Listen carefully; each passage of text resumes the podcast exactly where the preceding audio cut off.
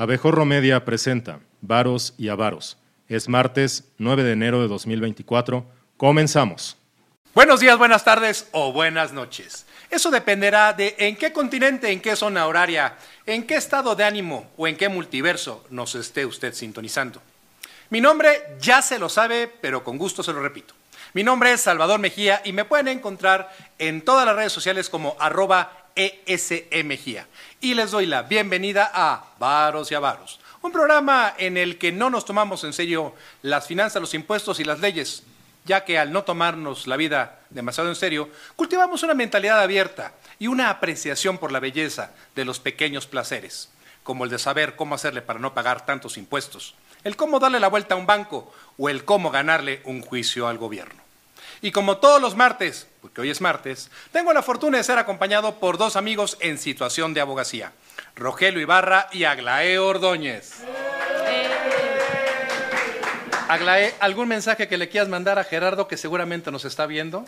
Gerardo, lamento mucho tu salida, pero es un gusto poder bailar sobre tu tumba. Muchas gracias.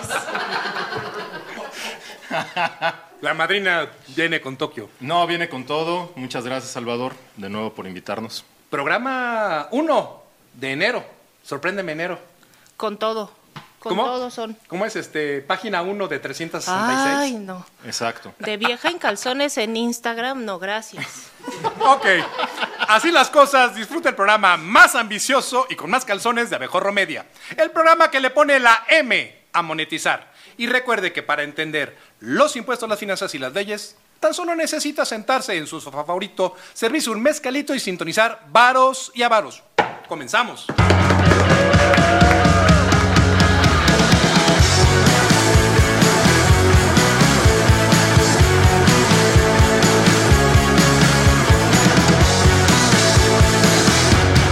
Lidera Morena evasión al SAT.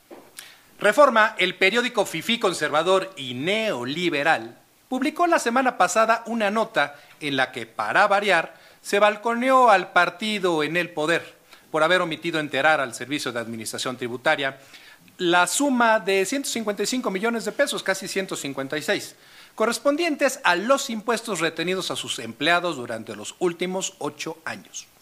De conformidad Así son las cosas, señores.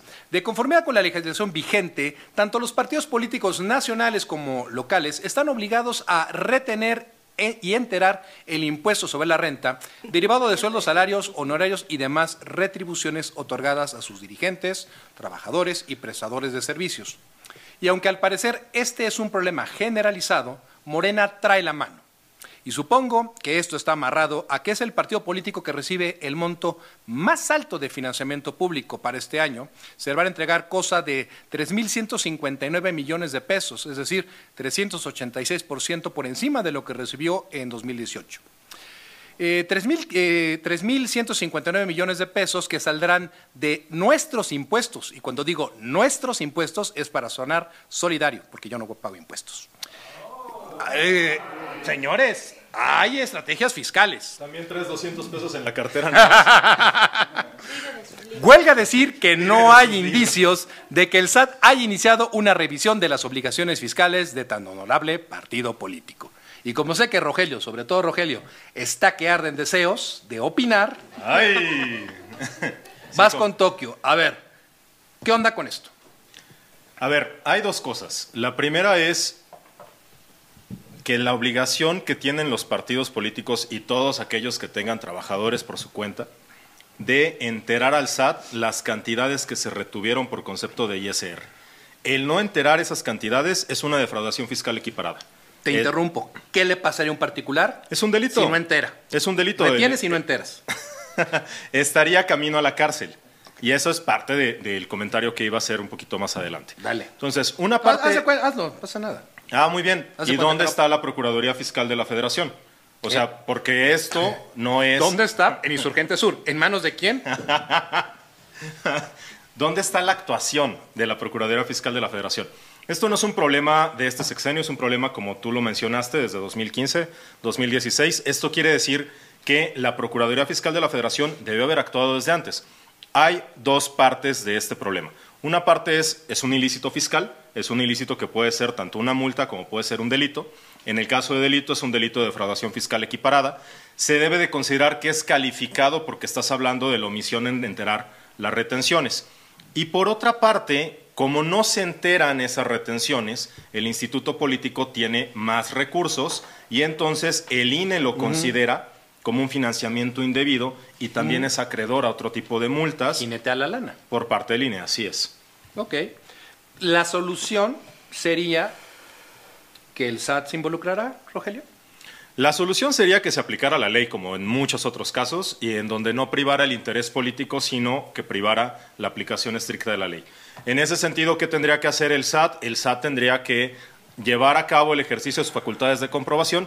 Nosotros hicimos varios programas en materia de defraudación fiscal donde se explicó esto, yo los invito a que los vean.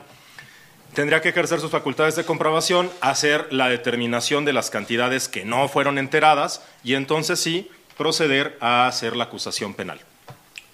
Pero ojo, y antes de darle la palabra a Glae, a mí me queda la preocupación de que surgen estas notas, se hacen análisis, se, pegamos el grito en el cielo, pero no veo al Servicio de Administración Tributaria ejercitando sus facultades de comprobación para revisar el correcto eh, funcionamiento del- de las obligaciones fiscales a cargo del partido político.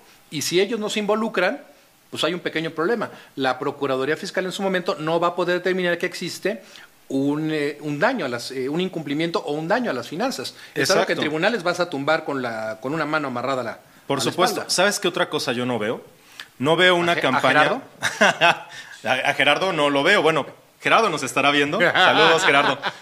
La otra cosa que no veo es una campaña en Twitter orquestada diciendo Morena paga tus impuestos, como para algunos empresarios que, que lo han hecho, ¿no? Now we're talking about business. Exacto. Para, ¿cómo, cómo es la famosa frase, Aglaé? Para, para mis amigos, gracia. Y, ah, ah, sí, no me sé. No, o sea, así no me sé. Así no me la sé. Esa es una Así- buena así- colaboradora. Eh, Lo sí, que- lo que muy buena es frase, que- jefe. Esa, esa frase ya es más como de otra generación. Yo soy como que un poquito de RBD para acá. Ah, Entonces todavía no, no lo usamos. Madrina, ¿qué opina usted de esto?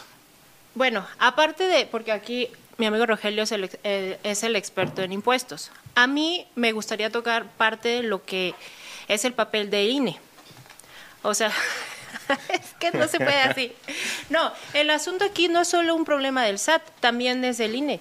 El INE decidió no sancionar, el Consejo General del INE decidió no sancionar a todos los partidos que están debiendo el ISR. O sea, el primero es Morena, pero de ahí le sigue el Partido del Trabajo, el PRD, Movimiento Ciudadano y el PAN. El PAN nada más debe 5.846. Pero Morena está- debe 233 millones este, de pesos. Entonces, ¿por qué otra vez el INE decide no sancionarlos? ¿De qué, eh, ¿Cuál es el mérito de los partidos para que tengan ese financiamiento indebido? Porque ahí, ya lo había dicho Rogelio, el, financiamiento es indebido y eventualmente se va a traducir en una ventaja electoral. O sea, Morena no solo le, le, eh, no tiene suficiente con todas las partidas de los fideicomisos que está extinguiendo, de donde, de donde sea que esté sacando dinero para los programas quinterales, también tiene que estar debiendo ISR al SAT. O sea, no puede ser posible. O sea, no puede ser posible que estemos ante una falta total de Estado de Derecho. O sea, de verdad que, y no es porque, ay, vamos aquí a todos a hablar mal en contra o en contra de López Obrador, no. Simplemente ¿Ah, no? es que, o sea, no tenemos línea editorial. No, no. O sea, Morena, anúnciate aquí. Mis hijas tienen hambre, si tú pagas, aquí hablamos bien de usted, señor presidente. O sea, el punto es ese, ¿no? Y no solo es una cuestión que nos compete como abogados, sino como ciudadano. Tú, ciudadano que pagas impuestos, directos o indirectos, ¿qué se está haciendo con tu dinero? Pendejadas. Pendejadas inservibles. Ah, o sea, hay, hay- hay servibles. Bueno, mira, uno está en el palacio diciendo cosas. Pensando hombres. ¿Cómo? Él besa hombres. No, o sea, ¿cómo ¿Qué fue lo que dijo? Señor director general, ¿qué dijo el presidente hoy? No sé. Besó a un hombre vestido de mujer. Ah, ah, ok. o sea, ¿qué me? Transfobia. Bueno, ok. Hermano. Pero a ver, tu odio, tu odio me alimenta. Y voy a decir algo. ¿Cómo nos afecta? Bueno, de muchas maneras. Tú eres una pequeña empresaria también, ¿verdad? Porque tus hijas necesitan comer. Yo soy representante legal de una empresa y yo sé que y cuando me llega un mensaje, un SMS o un mail de mi buzón tributario, se me para el corazón. Ay, nanita. Ay, nanita. Ay, mamá, los del agosto. Es, es, es, es, es- es señal de que el, el SAT te está buscando. Hay un problema y eh, de volada buscas al contador. Saludos, mi querido Benny. Este, bu- buscas de volada al contador. eh, Estás con la espada de Damocles sobre tu cabeza. Y eso, es, esa preocupación, ese miedo, ese terror, no, no es algo que les sea aplicable a los partidos políticos. Cuando son ellos los que auténticamente están incurriendo en violaciones sistemáticas a la ley y en este caso del código fiscal de la, de la federación. ¿no? Ni a los Entonces, partidos políticos, perdón, Salvador, por interrumpirte, pero tampoco a muchos gobiernos locales. Tú recordarás seguramente aquel, aquel ejercicio fiscal en donde por una disposición de la Ley de Ingresos de la Federación se condonaba a los gobiernos estatales y municipales el impuesto sobre la renta retenido y no enterado al No SAT. enterado. O sea, estaban legalizando la evasión fiscal. ¿Y qué hizo? Y entonces vamos a, vamos a la ruta de salida de, este, de esta noticia. ¿Qué es el, ¿Cuál es el común denominador? La inacción por parte de las autoridades. ¿Dónde está el SAT? ¿Dónde está la Procuraduría Fiscal? ¿Dónde está el Instituto Nacional Electoral? ¿Dónde están? Estoy esperando una respuesta de ustedes. Es Google que- Maps, voy a tener suerte. Es que justo quisiéramos saber dónde están, porque todos nos lo preguntamos. Digo, ¿Y ahorita, por qué no actúan, Aglae? Bueno, eso ya lo sabemos y lo vamos a ver ahorita con Ernestina Godoy. ¿Cuáles son los intereses de la 4D? Perdón, de la Ah, 4T. pero, esa es, pero esa es, esa es otra. Es esa otra historia. esa es otra historia. Déjame, me quedo con esta. ¿Dónde están las autoridades que durante todo ese sexenio se dedicaron a amedrentar, a perseguir eh, con fines netamente políticos? Pues yo no sé dónde, dónde están, pero sí sé dónde no están, en cumplimiento de sus funciones. Y voy a hacer mías, eh, voy a hacer mía la sugerencia de Rogelio. Eh. Si usted, estimado eh, televidente, que es activo en redes sociales y no está de acuerdo con lo que está ocurriendo, tiene la posibilidad de iniciar un hashtag. ¿Cuál va a ser, Rogelio? Este, Morena paga. Paga lo que debes. Toma chocolate y paga lo que debe. Mario, Mario, paga lo que debes. Pueden, pueden comenzar una campaña en contra de lo que está haciendo Morena, pero también en contra de la inacción de autoridades. Y eso nos lleva a la segunda historia de hoy, que también tiene que ver con inacción. Disfrazan de remesas pago de rescate por los secuestrados en Tamaulipas. Si por alguna extraña razón la crisis no reconocida por el presidente de México sobre la salud de las remesas en México no fuera suficiente, ahora tenemos un nuevo capítulo vinculado a los secuestros de migrantes. Un tema terrible, pero ahí está sobre la mesa. Aunque la nota publicada por Excelsior es escueta, es decir, es súper breve y no dice gran cosa, es perfectamente creíble, ya que incluso incluye la fotografía de una transferencia efectuada por familiares de migrantes secuestrados. Disfrazadas de remesas enviadas eh, por paisanos a sus familiares en la República Mexicana, familiares secuestrados en Tamaulipas mandaron fuertes cantidades en dólares para parar el, re- el rescate de sus esposas, hijos o lo que sea, luego de haber sido secuestrados en Reynosa. Los migrantes que volvieron a Tijuana mostraron comprobantes de depósitos bancarios pagados por sus familiares para obtener la liberación y que luego eran enviados por WhatsApp para demostrar el pago eh, de los rescates. Y aquí es donde yo les pregunto a ustedes, otra vez, ¿dónde está la bendita unidad de inteligencia financiera? ¿Dónde está la Fiscalía General de la República? Hemos dicho una, una y otra vez en este programa, en Abejorro Media, que esta dinámica, del, esta necedad del señor presidente de decir que las remesas son un caso de éxito, cuando cualquier economista, bueno, cualquier estudiante de economía sabe que presumir las remesas es indicación clara de que hay algo, algo que salió muy mal con la economía del, del país. Decíamos, después de varios reportajes que señalaban que había ya grupos perfectamente orquestados eh, que estaban utilizando las remesas para recibir dinero de, para el narcotráfico, para, eh, bueno, de, diferentes delitos. Y no hay nada por parte, no hay ninguna, eh, ninguna investigación a cargo de las autoridades. Aglae, este es otro capítulo, es otra, es otra entrega de este capítulo de las remesas están contaminadas por la delincuencia organizada, pero ahora están tocando un tema pues, que nos tendría que ser muy, eh, tendría que ser muy delicado, tendría que, que generarnos mucha empatía, el secuestro de migrantes. ¿Qué es lo que ves tú aquí? Bueno, lo que más me llama la atención es que no haya más noticias en el medio. O sea, como bien lo dijiste, solo se encontró una nota muy escueta al respecto y no puedo creer que no sea una nota a nivel nacional que esté causando escándalo. Si recordamos, a mediados del año pasado eh, empezaron a salir muchos reportajes diciendo que este, se estaba lavando dinero a través de las remesas, ¿no? Y que salió a decir el señor presidente que no. Que la verdad es que no había nada de delincuencia organizada en las remesas, que todo estaba bien y todos tranquilos. Y ahora, todavía escalamos aún más el tema diciendo algo tan sencillo. ajá, o sea, un secuestro, están pagando un secuestro y se está mandando el dinero a través de remesas, entonces, ¿dónde está la autoridad? ¿Y dónde están los bancos? Y aquí ya lo hemos dicho, la falta de acción en cuanto al lavado de dinero en el sistema financiero.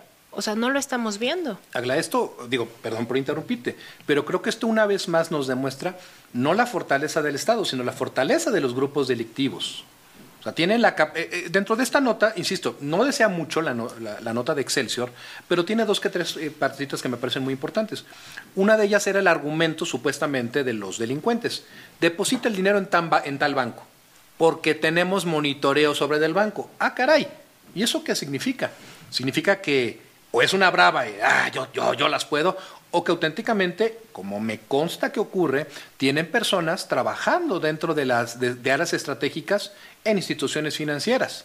Y como los bancos únicamente se dedican, eh, bueno, no, únicamente, pero le dedican el 90% de su tiempo y sus recursos materiales humanos a cumplir con las leyes, pues carajo, ¿qué tiempo te queda? ¿Qué oportunidad tienes? ¿Qué tan fuerte eres como para perseguir las células delictivas que están dentro del banco? Esto yo creo que nos está demostrando la debilidad del sistema. Sí, y no solo del sistema bancario, sino también del, otra vez, el Estado de Derecho, tan endeble que ya no sabemos hasta qué nivel está permeada la delincuencia organizada. O sea, no solo en el gobierno, en las instituciones financieras, sino que ya no hay un tema que quede a salvo de ese tipo de delitos. O sea, entonces a mí me parece que el hecho de que primero hayan dicho el, a mediados del año pasado que las remesas están a salvo de la delincuencia organizada y ahora vemos una nota diciendo que secuestran migrantes y que la, los familiares tienen que pagar y disfrazan a exacto a través de remesas, pues bueno. alguien debe estar mintiendo. ¿Quién miente? Lo Excelsior, ¿quién miente? Los migrantes, ¿quién miente? La delincuencia organizada o miente el gobierno. ¿Qué ves, Rogelio? Gracias, Salvador. Digo, Aglaé lo explicó muy bien porque ella es una experta en prevención del lavado de dinero. Eh, yo haría mención, en primer lugar, a lo que dijo el presidente. ¿Secuestro? ¿Cuál secuestro? ¿Cuál secuestro? Los tenían retenidos. Nuevamente la neoparla, vamos a tratar de disfrazar las cosas. ¿La, qué, perdón? La neoparla. Qué bonito hablas. Muchas gracias, enamórate. Ahora dímelo viéndome los ojos. Neoparla. ¡Ay! ¡Ay, ay, Ustedes también besan hombres, ¿verdad? Pero nada más cuando traen peluca. Nada más cuando hay Bacardí por medio. Ah, Bacardí, anúnciate aquí. Bacardí, aquí hay un espacio para ti, mira. O sea, en primer lugar... Lo vamos a lograr algún día. E-, este, este tema es el objetivo de 2024. Este tema que el presidente minimizó y dijo, no, no, no, no hay secuestro, están retenidos. Al decir no hay secuestro, no está reconociendo la actividad delictiva que está llevando a esto. Y está minimizando el hecho de que se está pagando un rescate. Entonces es casi, casi como, ah, armaron una vaquita y le dieron una lana porque, para que fueran liberados, ¿no? Porque los tenían ahí retenidos. Por las molestias. Por las molestias. Eso es el primer comentario que haría. El segundo comentario es, lo hemos dicho muchas veces entre nosotros, hay una evaluación nacional de riesgo por parte de la Unidad de Inteligencia Financiera. Acaba de ser liberada la nueva versión. El primero de diciembre. Y en esa nueva versión, la parte de transmisores de dinero nada más cambia de tener un riesgo medio-bajo en la anterior a un, a un riesgo medio. ¿Cómo puede tener un riesgo medio? si aumentó su riesgo, pero nada. No, pero nada. o sea, ¿cómo, puede tener un riesgo medio si, como lo dijo Aglaé, lo hemos comentado varias ocasiones, hay notas en donde hablan sobre las implicaciones del lavado de dinero y las remesas en el Banco del Bienestar? Sobre eh, la ruptura del perfil transaccional respecto de lo que está llegando de municipios en, el, en México que no son, son tradicionales. son expulsores de migrantes. Que no son expulsores de migrantes y que vienen de transferencias de Estados Unidos donde normalmente no hay migrantes mexicanos. ¿no? Ahí está el caso, por ejemplo, de Minnesota.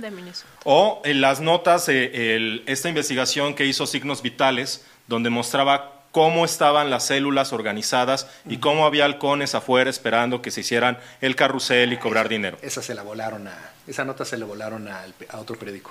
Bueno, sol- creo que fue el, ¿Cuál fue el Sol de México? No. el Sol de México remite a la es- investigación es- de signos vitales. No, fue- hubo, hubo una, bueno, da Bueno, lo mismo. pero, hubo, una eh, muy- hubo una previa, pero la que tuvo mucho eco fue la de signos vitales. Potato, potato, ¿no? Ha habido demasiado, o sea, cuando el río suena es porque agua lleva y no es posible que la unidad de inteligencia financiera para ¿Y usted crear... quiere bajar a beber al río? No, muchas gracias, ya pasó diciembre y los peces ya no beben en el río. Y eh, no es posible que la unidad de inteligencia financiera... Ya, manda un saludo me al son- aire. Me sonrojas. Ya, ya manda un saludo, ya sabes. Pero que- ¿a No, no, no, está, lejos, está lejos, está lejos, está muy lejos. Ah, ok. Colombia. Y este... ¡Ay! ¡Ay, perro! Pasa, espérame, equipo, es que pasaron cosas en el cierre de año. ¿Ya puedo terminar mi comentario? Sí, por favor. ¿Ya? Ok, muchas gracias. Termina, termina. ¿Termina? ¿Qué termina? Tómate tu tiempo. No es posible que teniendo... Aquí no la apresuramos, ¿eh? Despacito para que acabe. No es posible que teniendo No, tantos avisos y teniendo tantas Nota notas sigan poniéndolo como un riesgo medio cuando debería ser un riesgo alto. Y ya, la última con esto cierro. ¿Qué tendría que estar haciendo la Cosas que se pueden decir. En el delicioso y en varos ¿qué- y avaros. Ay, Dios vida. En el delicioso análisis Aglae, de la señor director. Aglae. No molesten al señor Lo director, último, por favor. está ocupado, Está está, viendo, ocupado está viendo. WhatsApp. Lo último que digo, ¿qué tendría que hacer el Estado Es- mexicano? El señor director está viendo los WhatsApps que nos mandan, ¿verdad? Lo- luego hay unos audios que, ah, caray. Ah, caray. Ah, caray. Este, ¿Qué tendría que estar haciendo el gobierno mexicano, las instituciones del Estado mexicano? Que esa fue la- con Tendrían- eso iniciamos. Sí, claro, tendrían Venga. que hacer lo mismo que hizo Estados Unidos en tema de fentanilo, tendría que hacer con un problema tan grave acá en México. Es decir, una fuerza de tarea, una task force, en donde estuvieran dos unidades de Hacienda, la Comisión Nacional Bancaria y de Valores y la Unidad de Inteligencia Financiera, en conjunto con las instituciones bancarias, en conjunto con la Fiscalía General de la República y algo muy importante, ¿dónde está la unidad de especializada en análisis financiero de la FGR? Eh, No en qué lugar, sino ahí dónde en, está ahí, en el, No, me- ese- en el ese metro chiste ya se agotó, ya se Sí, agotó, pues, ya. ¿Quién No. sabe por qué? Pero, a ver, ok, estoy, estoy de acuerdo con todo lo que estás diciendo, Rogelio, pero esto, pero voy a tomar algunos fragmentos de tu, de tu análisis. Y creo que lo importante es esto. Orwell, estamos en un momento digno de... eh, tenemos que volver a leer eh, la obra de, de Orwell con, este, con esta nueva metodología de, de comunicación, las nuevas palabras. Si algo le estamos aprendiendo a Andrés Manuel López Obrador y a su movimiento, es la desfachatez para poder mentir abiertamente y que no pase nada. Hemos mencionado esta similitud entre López Obrador y en su momento Trump, cuando dijo Trump, yo puedo salir a la calle, matar a alguien, no me pasa nada. Híjole, pues él perdió las elecciones, pero, pero López sigue, en el, poder, ¿no? López nos ha enseñado, el se- el señor presidente, don, Andrés Manuel, nos ha enseñado la maravilla de poder mentir, de poder manipular el, el discurso y que no va a ocurrir nada. Tal vez, y solo tal vez, eh, tendríamos que estar analizando esto y nos podríamos aventar horas y felices días tocando el tema. Pero hay un problema. Todas estas mentiras, toda esta manipulación de la realidad del discurso, le va a pasar la factura a Claudia Sheinbaum cuando gane la presidencia. Porque tantas mentiras se pueden sostener, pero solo durante un cierto periodo, por, por algún tiempo. Yo creo que tanta mentira, el estar ocultando la realidad, le va a reventar a la próxima presidenta de México. Además porque Claudia Sheinbaum no tiene el carisma del señor presidente, ¿no?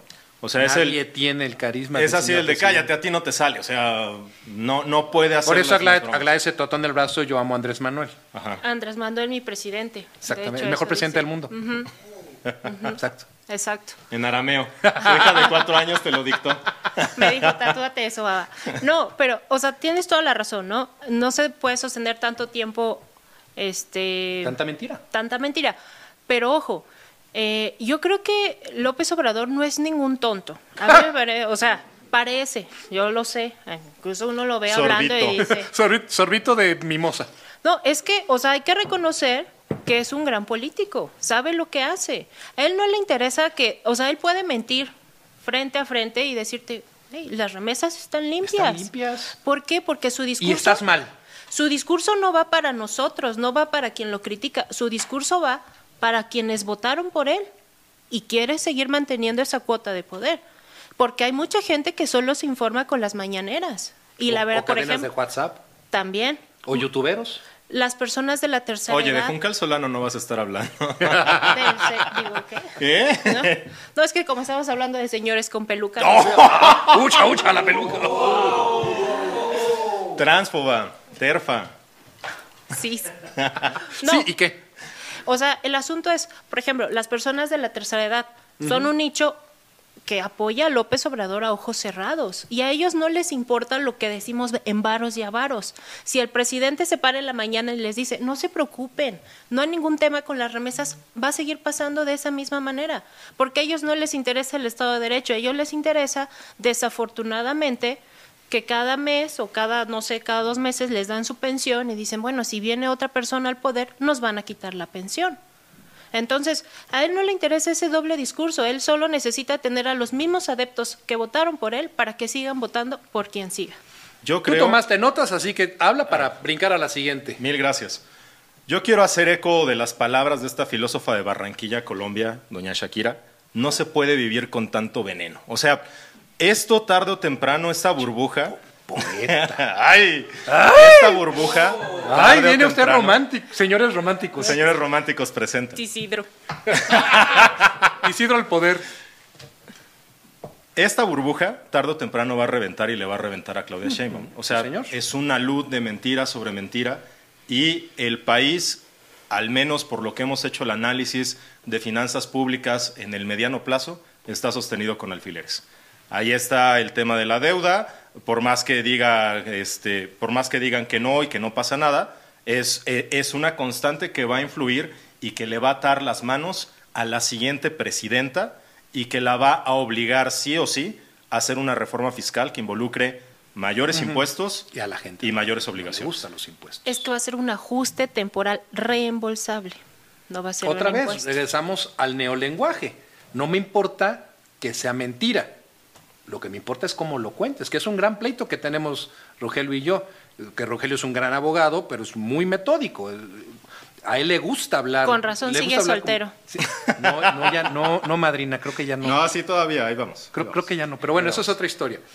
Al final, y eso es, insisto, y déjame cerrar con esto, si algo yo le tendría que aprender, si algo le tuviera yo que enseñarle a mis alumnos del sexenio de Andrés Manuel López Obrador, sería la importancia del discurso sobre la verdad. Y hablando de discursos y hablando de verdades, brincamos al, al tercer tema. Sayonara Rapicuenta. Rappi, una de las empresas de tecnología más destacadas en Latinoamérica, ha tomado la sorprendente decisión de suspender las operaciones de su Rappi cuenta en México, que es una tarjeta de débito. Por lo que sus clientes tienen hasta el 11 de febrero para transferir su dinero a otra institución financiera o usarlo para pagar la tarjeta de crédito de Rappi, es decir, RappiCard, y a la cual entiendo que le van a meter mucha galleta. Esta decisión ha generado sorpresa y muchas incógnitas, ya que tenían eh, una alianza pactada con Banorte y existían procesos de autorización ante la CNBB. Vale, creo que se requiere contexto. Uno, Rappi, a través de RappiPay México, enfrentó el desafío de obtener la autorización para operar una institución de fondos de pago electrónico. Este proceso se vio complicado al intentar operar bajo una misma marca e infraestructura tecnológica, tanto una aplicación de entrega de comida a domicilio como servicios financieros. Y el regulador, es decir, CNBB, aún no ha resuelto aspectos críticos de esta área eh, como FinTech as a Service o comisionista digital, que podrían permitir que grandes tecnológicas, no solo Rappi, aprovechen su reconocimiento de marca para ganar terreno en el sector financiero. Dos, de manera independiente, Rappi y Banorte eh, anunciaron en 2020 la creación de una nueva entidad para ofrecer servicios financieros digitales, eh, con una inversión comprometida de hasta 4 mil millones de pesos por parte de Banorte. Esta asociación dio lugar a tarjetas del futuro, no confundir con nada de Andrés Manuel, eh, y al producto Rapicar, que se posicionó durante algún tiempo como el segundo emisor de tarjetas de crédito más importante de México. Si estuviera, eh, si esto hubiera ocurrido eh, durante una partida de club, ya tendría la pregunta chicha. ¿Quién se benefició con esto? ¿O quién perdió? ¿Qué es lo que ven ustedes? ¿Quieres Por favor. Pélense. A ver. ¿Como machos o como hembras? Como abogados. Silencio en el estudio. Madrina, trae la palabra usted. Muchas gracias. Bueno, este, a mí me parece, mm, es un tema que se puede ver desde muchos ángulos. Rappi, em- empresa colombiana, viene a México y se sitúa como un... Bueno, ellos tienen como lema el satisfacer todas las necesidades del consumidor, no solo con la entrega de comida, los Rappi favores. No, o sea, lo que pasa es que una vez eh, un- usuarios que están jugando um, eh, Xbox o una consola pidieron un Rappi favor para que un este, asociado fuera con ellos y poder armar las retas del FIFA. O sea, a ese nivel llegan este, las satisfacciones. Era- eran gamers en sus cuarentas, gordos Sí, y solteros. Exactamente, que nada más tienen Y tres vírgenes. amigos. Entonces tuvieron que pedir un Rappi favor para que se sumara uno cuar- un cuarto. Qué bueno que no soy gamer. Pero los otros requisitos. Ajá, exacto. No, no es cierto. amigo. Te queremos, amigo, te queremos. Ajá, sí. Porque si no. Gerardo, Gerardo. No. no, el asunto aquí, que, eh, bueno, Rappi entra, empieza a posicionarse en el mercado y ahora quiere ofrecer servicios financieros, por eso la alianza estratégica con Banorte, porque ¿qué es lo que ofrece a Banorte? ¿Qué le ofrece? Eh, una mayor entrada a las personas físicas. Penetración, branding. Exacto, nada más, ¿no? ¿Y qué obtiene Rappi con Banorte? Que sus... eh, Sus, sus, sus servicios tarjetavientes tengan este, estos beneficios. Y se- pero creo, Madrina, que se trata de algo muy importante. Aquí lo que está en juego es la reputación. Y voy a hablar por mí. Un día eh, Uber Eats me, me bloquea, nunca supieron decirme por qué, y brinqué justamente a Rappi. Y lo utilizo para mucho, pero utilizo sobre todo un servicio. El que tú dices, el, el de los de entrega de 10. ¿El de Soy, favor? pap- soy papa Ah. casada, no, ya no le hago eso. Es el de en 10 minutos o menos. ¿Cuántas veces, Rogelio, hemos estado en la casa y de pronto, pues que unas papitas, que Exacto, que una botellita de Bacardí. Bacardí, no voy a perder la, la esperanza. Aquí, aquí hay espacio. Los hielos, Que unas tortas de la cobachita. y en menos de 10 minutos tienes todo ahí y eres y, y estás eh, muy a gusto con el servicio. Es un tema de branding. Y esa es la garantía de Rappi, la satisfacción de sus consumidores. Ahora, con el servicio financiero, lo que busca Rappi también está ofreciendo para los comercios agremiados o asociados que puedan acceder a créditos a una tasa mucho más baja. Y ellos, como tienen todo el comportamiento del comercio, entonces pueden calcular el riesgo. Y la gente no le gusta los bancos. El tener acceso a través de, a la clientela, a través de, de una aplicación que está, que está entendida eh, por los usuarios como amigable. Sí, yo le tú, tú le pides algo, pides algo a través de Rappi y llega un chavo. Sí, Llega un chaval, llega una chava y te entrega tu, te entrega tu paquete en esas pinches bolsitas que se deshacen con el agua. Y luego te regalan, y luego te hacen, eh, te regalan un mandil, te regalan una- un, un- un- chocolate y eres feliz, se genera este engagement. Por eso te digo, por eso les digo, y, y brincamos con Rogelio, por eso, te, eh, por eso planteo, ¿quién ganó? ¿Quién perdió? Haciendo las preguntas de club. Rogelio, Respondiendo a tus preguntas, ¿quién ganó? Mercado Pago y no. ¿Por qué? Porque tienen que hacer un- una migración hacia otras plataformas. Ojo, no estamos hablando de la tarjeta de crédito de Rappi, solamente de la Débito. tarjeta de débito. sí. Pero, pues, si a quienes están acostumbrados a este uso de plataformas tendrán que migrar a alguna otra y las que son más parecidas al modelo de negocios que tiene Rappi son en primer lugar Mercado Pago y en segundo lugar no. ¿Qué es lo que se pierde? Y lo que se pierde es justo lo que tú mencionabas, la confianza y el impacto reputacional que se pueda tener. Este tema también genera una cuestión de menor competencia en este sector. Si alguien como Rappi, que tiene posicionado en nueve países de América Latina y en, en España, y que además tiene 30 millones de usuarios, consideró que no era rentable tener una tarjeta de débito para el mercado mexicano, ¿qué pasa con los otros que van llegando? un mensaje a los, a los unicornios, Rogelio. Y el mensaje es este. Está contenido en la cuarta y última noticia de hoy. Tres bancos digitales inician operaciones en 2024. En el transcurso de este año se anticipa el lanzamiento ya formal de tres bancos totalmente eh, digitales, pertenecientes, y ese es, lo punto, es el punto importante, pertenecientes a grupos financieros. Según información oficial, tras obtener las autorizaciones necesarias a cargo de la CNBB en 2023, eh, se espera que Bineo de Banorte, Open Bank de Santander y Hey de Regional inicien formalmente sus operaciones durante el próximo año, según han anunciado los altos directivos eh, de estas instituciones. Y esto, Rogelio, lo hemos tocado justamente, y como siempre lo dices, en varios, en varios de los programas. Creo que este es el punto. el mensaje es, los bancos vienen por el negocio de fintech eh, de tecnología financiera, eh, banking as a service y todas estas cosas, muchos de los unicornios pensaron que iban a poder quitarle a los bancos ese nicho de mercado. Y creo que después del truene de no sé cuántas, eh, cuántos experimentos y fraudes de por medio en el ecosistema fintech, los bancos están mandando ese mensaje. ¿Ya se divirtieron? ¿Sí? Qué bueno. Ahora venimos, ahora venimos nosotros. También, eh, o sea, esto es producto de que la legislación fintech se ha quedado solamente en la parte de instituciones de transferencia de pago y en financiamiento colectivo, no ha crecido. Y tan no ha crecido que lo hemos mencionado, hay muchas fintech que tuvieron que buscar la licencia de ser Sofipo. Y entonces empezó a alejarse el modelo de qué es una Sofipo y para qué sirve un financiamiento popular para que las fintech se pudieran trepar de esa licencia y pudieran ofertar distintos productos. ¿Qué es lo que está pasando con la banca tradicional? Lo que está pasando es que están viendo todas las ventajas que tiene la banca digital en México. Déjenme darle algunos datos. En 10 años, de 2013 a 2023, la banca por Internet crece casi cuatro veces, pero la banca digital crece 50 veces más. No solamente eso, si nosotros vemos el número de operaciones que se dan en banca digital a través de celular, estamos hablando de 8.7 millones de transacciones cuando normalmente las transacciones que se dan a través de sucursales son 6.6 millones o a través de los, los cajeros es de 6.1 millones. Es decir, hay un impulso muy fuerte porque estamos hablando de un cambio en los patrones de consumo de los más jóvenes. Los más jóvenes no quieren ir a la sucursal, no quieren ir al, cajero. Los más jóvenes no usan cheques.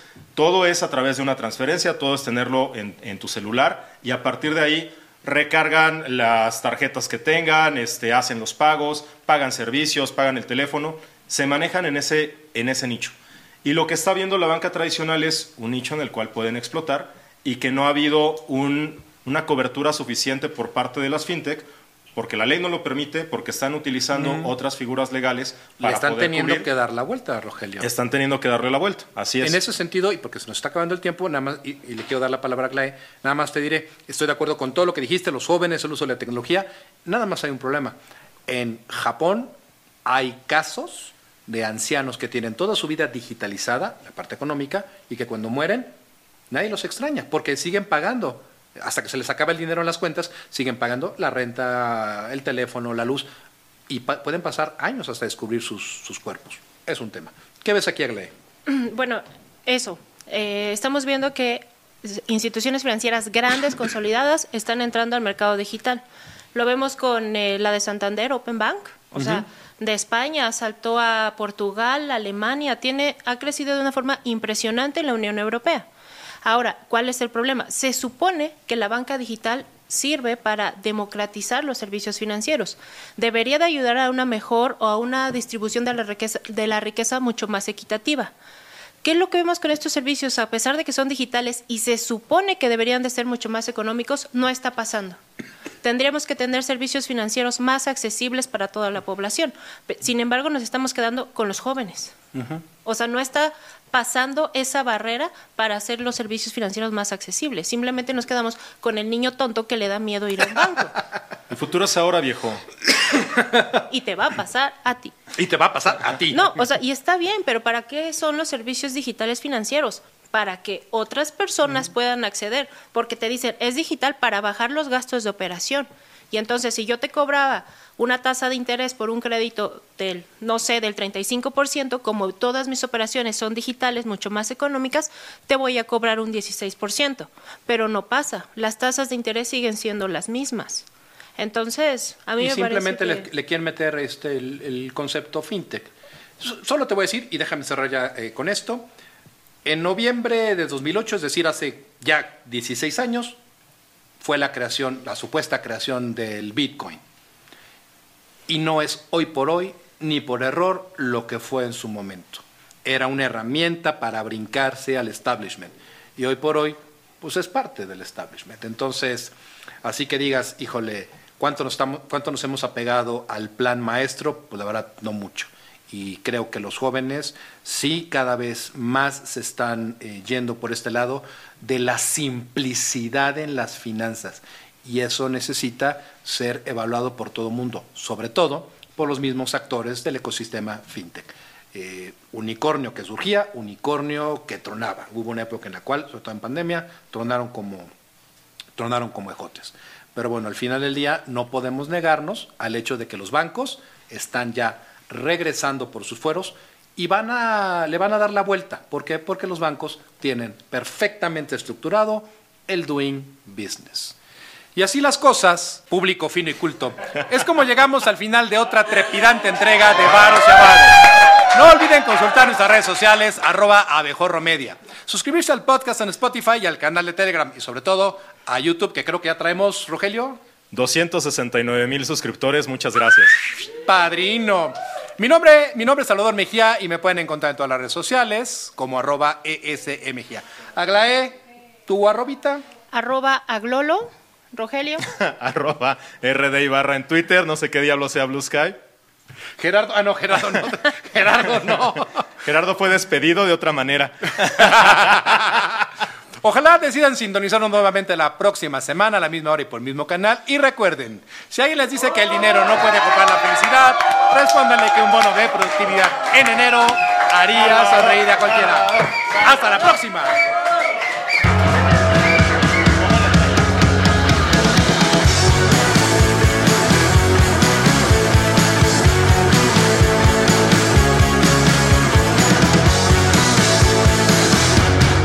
Recuerda seguirnos en todas nuestras redes sociales y disfruta todo el contenido que tenemos preparado para ti. Nos encuentras como Abejorro Media.